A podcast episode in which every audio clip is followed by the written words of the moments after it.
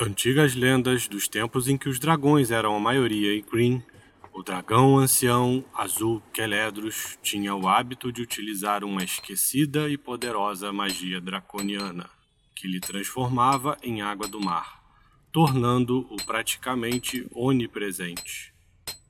Um desconhecido ferreiro Descobrindo tal fato, teria pego parte dessa essência do dragão, extraindo um pouco da água do mar e misturando tal água mágica à sua água de resfriamento. E assim forjou uma espada única e poderosa. Foi assim que teria surgido a Rasga Oceanos. Contam ainda que Keledros sente o sabor de cada gota de sangue que ela experimenta assim como sente as dores de cada impacto que ela dá em espadas, escudos e armaduras inimigas. O azul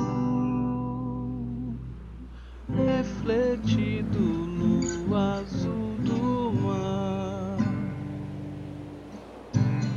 asas feitas para cortar o ar. Foge o sal do oceano encontrar. E a alma do dragão